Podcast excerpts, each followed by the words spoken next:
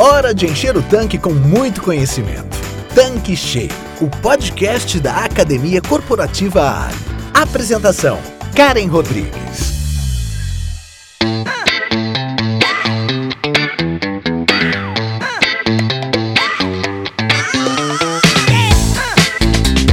Olá, seja bem-vindo, seja bem-vinda aqui no nosso canal Tanque Cheio.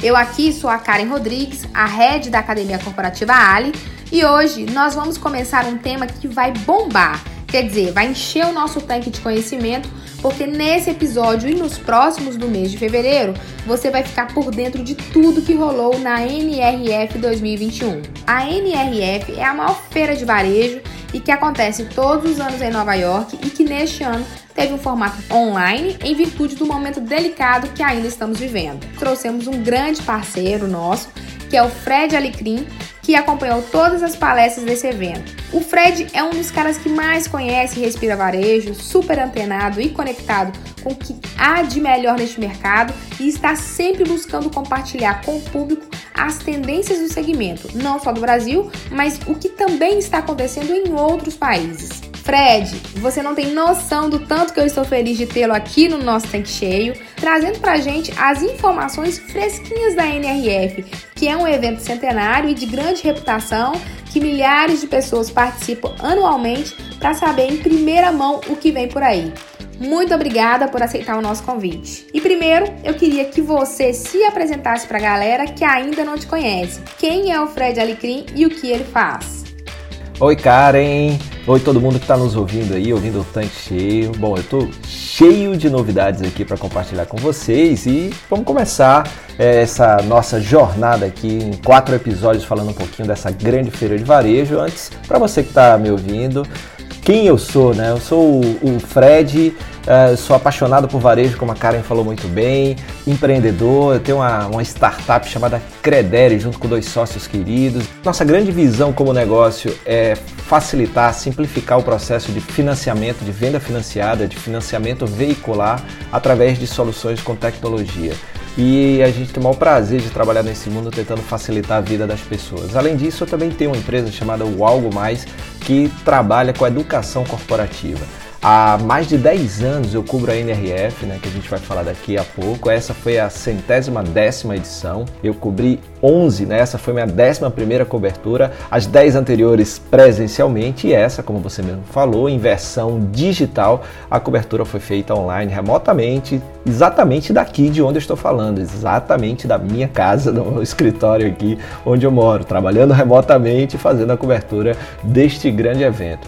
Além disso, eu desenvolvo missões internacionais, eu levo empresários para fora para ver o que está acontecendo aí pelo mundo, tanto na NRF, que depois é o melhor momento, além das palestras, a gente faz visitas técnicas, vai ver ali na prática o que está acontecendo no mundo dos negócios, para poder inspirar e a gente trazer para o Brasil o melhor, aquilo que pode ser implementado.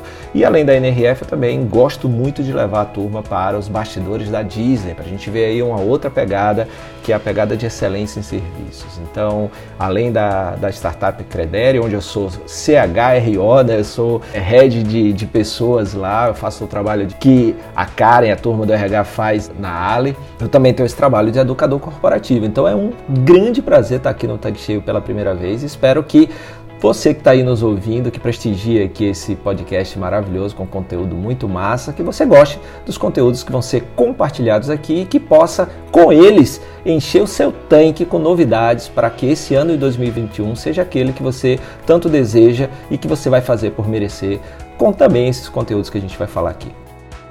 Fred, a NRF ela aconteceu agora em janeiro de 2021, né?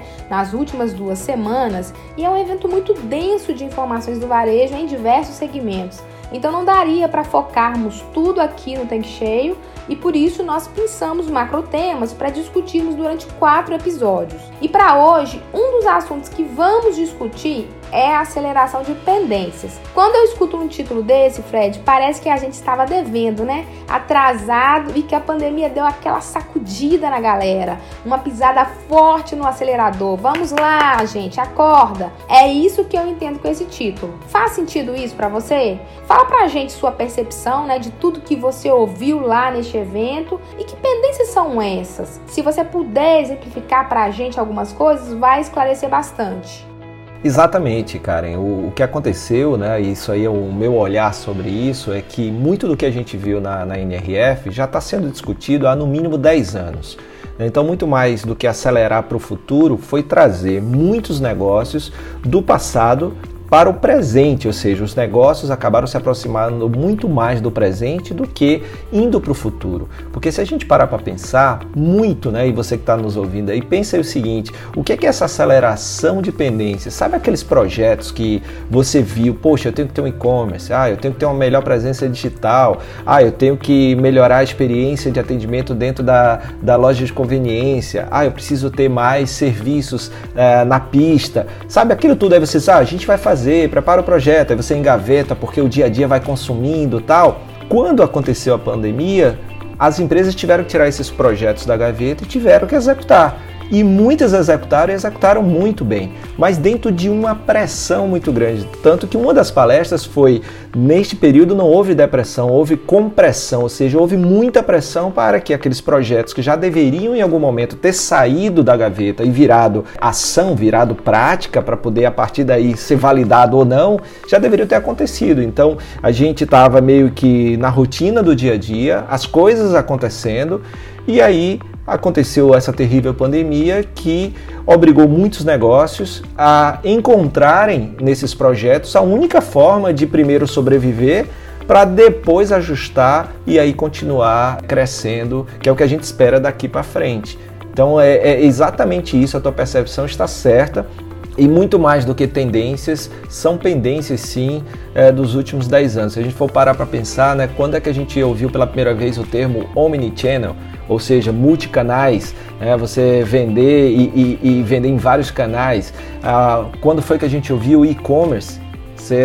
Presença digital, trabalhar com redes sociais, fazer apresentação, divulgar, trabalhar com ferramentas de localização, de geolocalização, Google Meu Negócio, Google Maps, tudo isso que pode ajudar o seu negócio a ser encontrado, investimento em experiência do consumidor, né? Desde que ele chega ali na pista, como é que a gente faz para que ele perceba que existe uma loja de conveniência, ou até mesmo você ter investido na loja de conveniência como um outro meio para rentabilizar o metro quadrado do seu posto de serviços, até o próprio conceito de posto de serviços, né? Que é uma coisa que a gente vai ver aqui no, no, nos próximos episódios. Então a gente tem aí uma leva de coisas que já estavam ou deveriam estar no nosso chamado roadmap, no nosso mapa, e que acabaram por algum motivo não sendo executados. E aí surge algo que nos pressiona como negócio, como profissionais, a não ir para frente, mas trazer o que estava lá atrás para o momento presente, para esse consumidor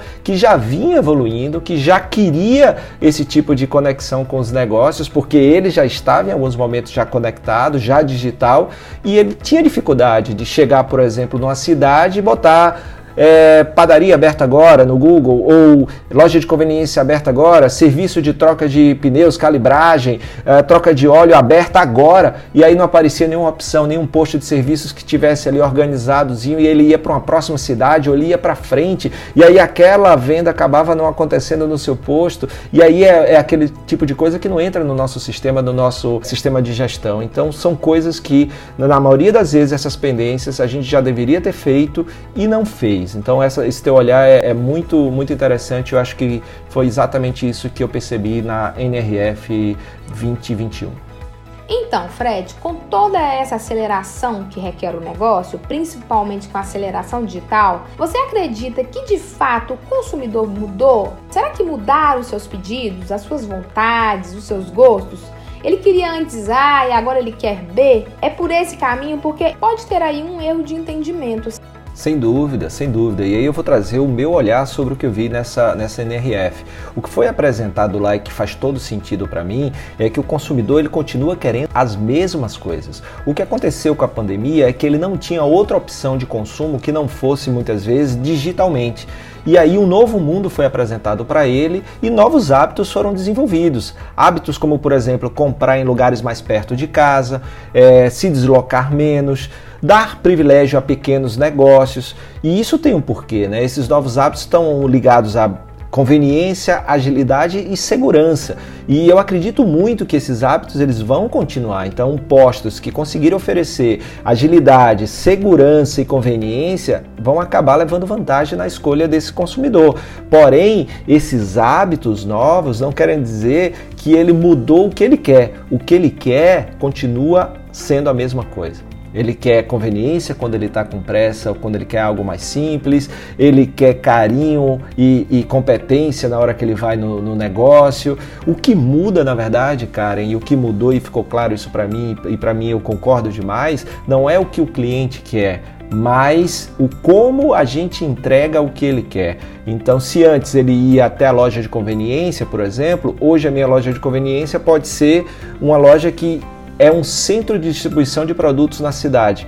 E ali, a partir dali, eu consigo entregar mais rápido, por exemplo. Eu posso fazer parceria com algum outro varejista e ter na minha loja, por exemplo, ali uma dark store, ou seja, uma loja que não abre para aquele, para aquele varejista ali, para o público, mas eu funciono como centro de distribuição dos produtos dele, por exemplo, para entregas rápidas ali perto na, nas redondezas.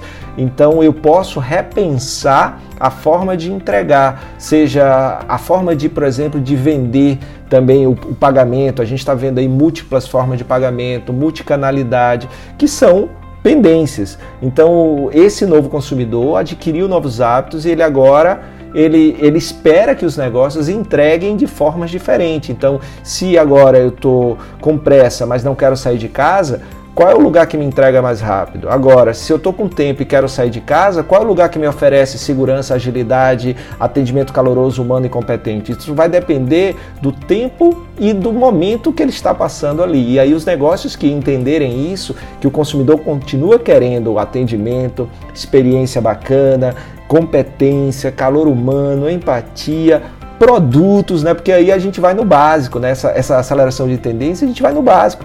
Tem que ter o produto. Tem que ter o produto que o cliente quer, na hora que ele quer, no preço que ele pode pagar. Isso é, tem a ver com gestão de estoques, tem a ver com logística, isso tem a ver com precificação. É, ou seja, a gente volta para o básico da gestão de negócios, para poder entregar aquilo que o cliente quer que eu entregue. Agora, a forma que eu vou entregar, se é, ele vai entrar em contato via o, o, Google Maps, ele me localiza, vê o telefone, liga, pede para reservar porque ele não quer descer, ele fica na pista, sai alguém da loja de conveniência, vai até a pista. Se eu vou entregar em casa, se eu vou botar um raio ali da, da minha loja de conveniência, por exemplo, é, e alguém vai entregar de bike, aí a forma de entregar é que vai mudar, mas a necessidade ela continua a mesma e está ali. E aí é muito importante a gente se conectar nisso e saber que formas diferentes de entregar uh, o que eu faço eu preciso ter para poder atender e ganhar a preferência desse consumidor. Foi muito bom mesmo esse esclarecimento, porque eu acho que gerava muitas dúvidas. Já que a gente tocou neste assunto do consumidor, dessas mudanças que interferem no negócio devido ao comportamento do cliente, tem uma persona, né, uma pessoa aí nesse elo que é extremamente importante neste estreitamento dessa relação marca versus cliente, que é o colaborador. Como ter equipes que respondam com agilidade e resiliência o que o mercado pede? Acho que ter este relacionamento mais empático, não só com o cliente, né, não só com o consumidor, mas com o seu funcionário, eu acho que ele é extremamente importante. Então, queria que você trouxesse pra gente o que você ouviu desse assunto lá na NRF. Isso é interessante, né, cara, a tua pergunta, porque fazia muito tempo que eu não via na NRF tanto espaço para falar de pessoas. O ano passado, na NR 2020, isso já, já começou um pouco, mas esse ano realmente se tornou muito forte. Por quê? Porque durante a pandemia, por exemplo, em uma das palestras foi, foi apresentado que durante a pandemia, 46% da força de trabalho americana, de pessoas que trabalham, que estão empregadas, sofreram ou de ansiedade ou de depressão. É, então isso é um dado, imagina, 46% dos trabalhadores nos Estados Unidos sofreram durante a pandemia de ansiedade ou depressão. Então se você que tem um negócio não olha um pouco ou muito, melhor se falando, para sua equipe, tenho certeza que essas coisas vão passar desapercebidas e sem ter pessoas, sem ter as pessoas bem é muito difícil entregar com qualidade, é muito difícil se manter competitivo, é muito difícil melhorar resultados. Então é fundamental, e aí é o aspecto né, de ter pessoas, a gente fala muito em Customer Experience, né, da experiência do, do consumidor, mas tem a Employee Experience, que é a, a experiência do colaborador, a experiência do funcionário. E isso passa não só desde lá da contratação, né, mas passa pelos treinamentos, mas passa também pelo dia a dia. E em momentos difíceis de tanta pressão como esses que a gente vem passando ainda, por, por que pressão? Por causa das incertezas. Será que a vacina vai chegar? Será que essa doença vai chegar a alguém da minha família? As pessoas que infelizmente perderam entes queridos ou conhecidos, pessoas que perderam trabalho, ou seja, impactou a vida de muita gente. E isso, seja por pessoas próximas ou na própria família, ou a própria pessoa sofrendo, isso gera muito impacto. E esse impacto é através de ansiedade, através de depressão. Então, como é que eu consigo entregar um trabalho trabalho bem feito se eu estou ansioso demais ou se eu estou com sintomas de depressão. E aí cabe à empresa olhar para isso. E aí surgiu um termo, Karen, esse ano bem interessante, que é o termo de sustentabilidade humana. É, e a sustentabilidade humana é exatamente você olhar para os seus, olhar para as pessoas, que é um ativo tão importante de um negócio e cada vez mais importante de um negócio, e olhar que tipo de apoio e suporte eles estão precisando para poder diminuir essa ansiedade, para poder tratar uma possível depressão. Então, isso é fundamental. A gente só pode falar em engajamento, em resultado, em comprometimento se a gente tiver esse cuidado primeiro. Fantástico, Fred. A gente realmente precisa ser um eterno aprendiz. Com mais ênfase em gestão de pessoas, quais são as principais lições que a liderança teve neste período pandêmico que deve ecoar aí por muito tempo na gestão de pessoas e que talvez o líder precise olhar para si, revisitar alguns pontos, desconstruir outros, desaprender para aprender novas maneiras de desenvolver as suas respectivas equipes? O Karen, para mim, né, e legal lembrando aí a quem está nos ouvindo, a gente está falando aqui de aceleração de pendências e, e que eterna pendência é essa chamada pessoas, né? O meu grande amigo, guru Edmo Sayane, sempre falou isso: atendimento é pendência para o resto da vida, ou seja, você tem que cuidar como se você nunca tivesse resolvido. E pessoas é assim. Né? A gente não pode descuidar da nossa, da nossa gente, do nosso time. Isso tem que ser prioridade na estratégia do negócio. E não foi diferente na NRF desse ano. Eu me lembro de uma, de uma frase do CEO da Lowe's. A Lowe's é uma, uma grande rede de material de construção lá, concorrente da Home Depot. E ele falou que a empresa é a soma dos seus funcionários. Aí, mais uma vez, o impacto da liderança e como a liderança, suas decisões, suas escolhas e suas ações impactaram no resultado das empresas em 2020, nesse 2020 tão difícil. Né? Então a liderança, mais do que nunca, foi chamada né, num momento de tanta pressão e é nessa hora que ela, ela precisa aparecer, cuidando do que é importante e entre esses aspectos as pessoas. E aí mostrou e ficou muito claro o papel dessa liderança, de como isso tem que ser tratado como prioridade sempre, Karen. E aí, entre, entre os pontos, né, além desse de que a empresa é a soma dos seus funcionários, então eu tenho que ter um filtro na entrada e eu tenho que ter um cuidado para que depois que a pessoa está dentro da empresa, ela se integre muito rapidamente, ela se sinta parte, seja como, a, poxa, essa empresa é para mim, né? aqui é o lugar que eu me encontro. E isso parte também e passa por a gente saber olhar esses pontos do que é importante em cada um para ter as pessoas certas dentro da empresa. E aí, em relação à liderança, que aspectos foram falados na NRF que eu, que eu julgo seriam importantes na característica do líder que vai levar o seu negócio daqui para frente, para que ele tenha ainda mais futuro. Lembrando, é a empresa do agora, porque o cliente já está no momento presente, e a empresa do futuro é aquele líder, um, que antecipa tendências, ou seja, não espera a tendência virar pendência, como a gente falou aqui, né? Então essa é a primeira característica. O líder, você dá uma olhada, a gente vai ter aqui quatro episódios muito bacanas para você encher seu tanque. Beleza. Mas aí o que você vai fazer? Tem que implementar tudo? A minha resposta é claro que não. Você vai ver o que é que se encaixa na sua realidade e aquilo que é viável fazer e aquilo que você acredita que tem tudo a ver com o seu negócio, com a sua região, com a sua realidade, com o seu consumidor. E aí o que fizer sentido, não espera todo mundo estar tá fazendo, não espera virar pendência e você ser forçado a fazer. Então a primeira característica é antecipar tendências. Né? Então isso aí é, é fundamental porque até as empresas que desde 2010 vêm investindo de alguma forma, mais consistentemente no mundo digital, ou sofreram menos ou até mesmo conseguiram ter bons resultados durante esse terrível tempo que a gente está vivendo de pandemia. Além de antecipação de tendências, outra característica bem interessante é o líder como um eterno estudante. Ou seja, esse momento tão único, tão diferente, tão ímpar, que muitos de nós nunca viveu algo parecido. Vale lembrar que em 2020, no ano passado, em janeiro, eu estava em Nova York e a gente estava cheio de boas perspectivas para o ano e de uma hora para outra aconteceu essa terrível pandemia.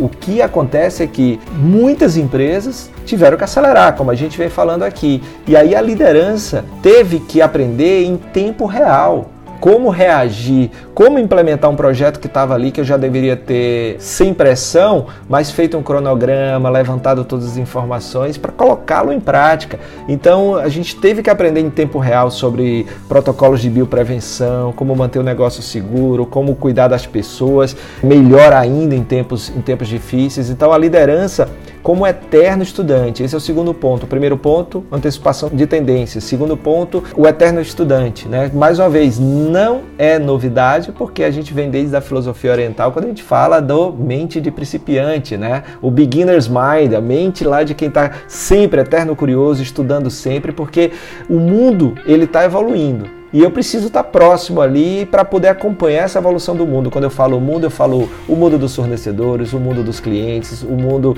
dos concorrentes, o meu mercado, a minha indústria, o que, que tem de novidade, o que, que eu ainda não sei. Por exemplo, eu estava falando que eu sou head de gente lá na Credere. Ao entrar na, na Credere, eu tive que aprender termos de startup, o mundo da startup, tenho que estudar isso, estou estudando, tenho que estudar funil de vendas para ser um business partner da turma de vendas, ou seja, a gente não pode parar de estudar para poder acompanhar todo esse movimento. Então, o segundo ponto, ser um eterno estudante. O terceiro ponto que também é importante, e isso é fundamental em momentos como esse, é tornar o complexo simples. Simplificar as coisas complexas para dentro da empresa e para o cliente. Simplificar o processo de compra, simplificar o processo de atendimento, simplificar o processo de entrega, simplificar o processo de devolução. Só que o bom líder, ele torna o complexo simples na forma de comunicar, na forma de fazer, mas sem deixar de lado a complexidade das coisas, porque tornar as coisas simples torna a nossa vida mais complexa. Então não é dizer assim, ah, tudo é muito simples. Não, é complexo, mas a grande habilidade do líder é tornar o complexo simples, para tornar mais palatável, mais digerível, mais inclusive aspiracional, né? Na hora que eu consigo fazer com que as pessoas aspirem algo que parece ser difícil, seja num treinamento aí no seu posto, para a equipe, né? um tema complexo, a forma como você apresenta, ou seja, a liderança transforma o complexo em simples, isso é muito importante. Então vamos lá, só recapitulando para você estar tá aí, não se perder e toma nota para poder depois ver no seu mapa o que, que vale a pena você implementar para você ir zerando suas pendências. O que é, que é pendência para você aí também. Então, antecipar tendências, mente de principiante, ou seja, ser um eterno estudante, simplificar o complexo e o quarto ponto é a humildade. Né? Humildade é para saber que a gente tem que se unir a outras pessoas, parceiros, chama a turma para poder juntos olhar os problemas com mais amplitude, com mais diversidade e poder ter soluções melhores. Né? Não ficar só a gente tentando resolver aquele problema. Então, essa humildade para chamar a turma. Então, isso é fundamental. Então, para mim, Karen, de tudo do que eu vi sobre liderança, eu acho que resume nesses pontos características importantes para o líder daqui para frente.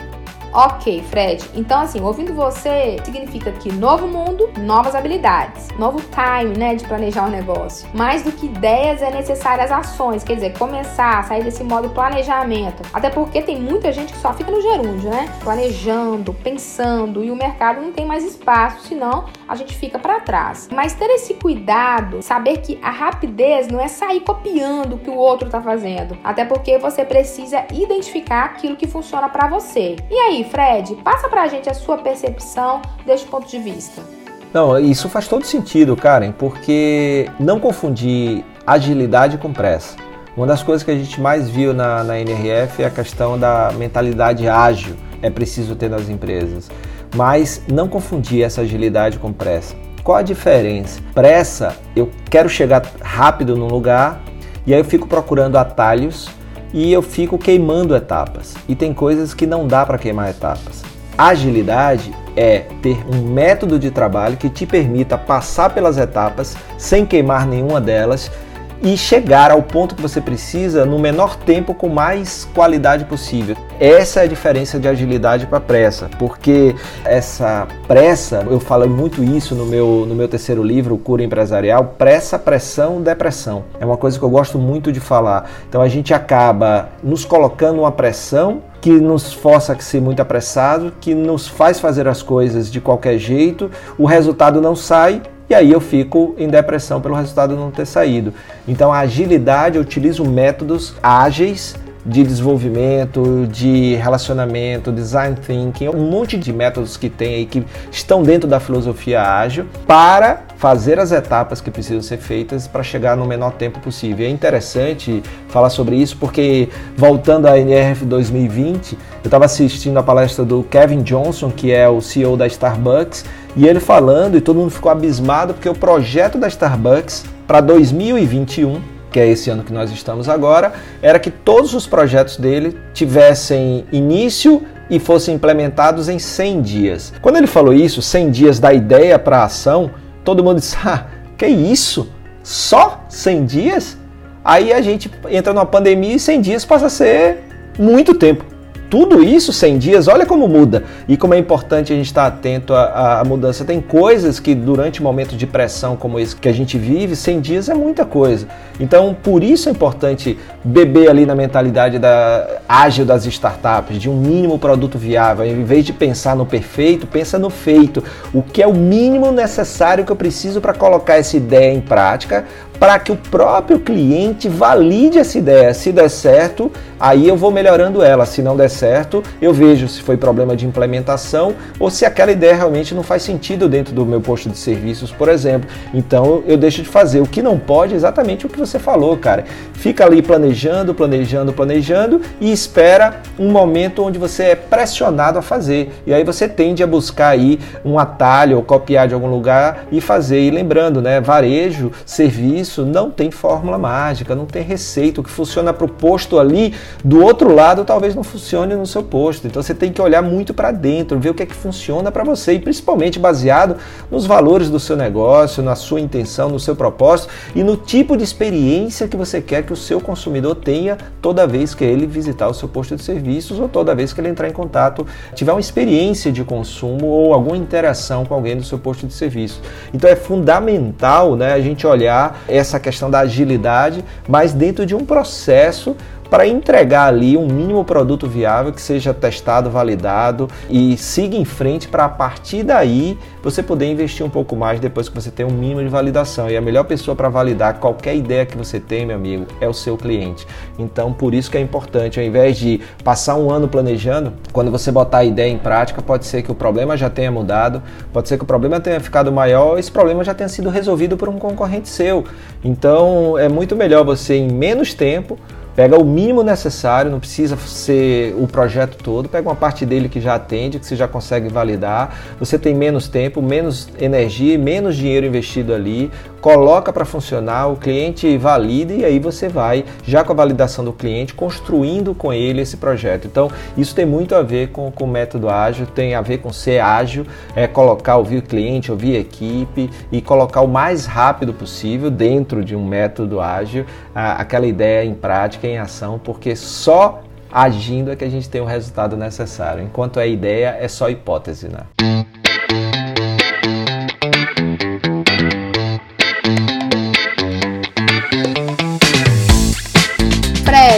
Estamos finalizando a primeira parte desse tema, né, da NRF. Adorei o nosso papo e você trouxe muitos insights. É perceptível que a gente tem muita coisa para aprender, muita coisa para discutir, muita coisa para levar para o nosso ouvinte, nosso revendedor. Já vimos que os conteúdos da feira foram extremamente ricos e eu queria ouvir de você o que, que nós vamos abordar no próximo episódio.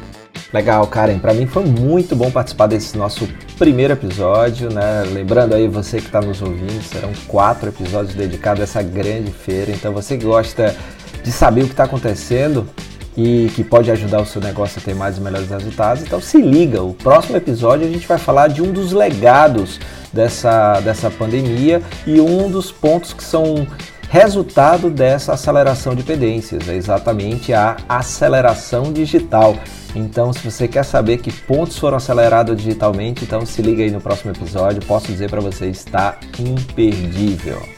Então é isso, fechamos o tema por hoje. Obrigada por sua audiência. Fique atento, fique atenta aos próximos episódios, porque vai ser massa, como diz o Fred. E nos encontramos na próxima semana, mas não se esqueça que diariamente disponibilizamos em nosso canal do Telegram conteúdos para o seu negócio, que é o posto de serviços. Porque você já sabe que conhecer o mercado de combustíveis é o nosso dever, mas entender o negócio do revendedor é o nosso diferencial. Grande abraço e até a próxima semana. Tchau! Você acabou de ouvir Tanque Cheio, o podcast da Academia Corporativa Ali.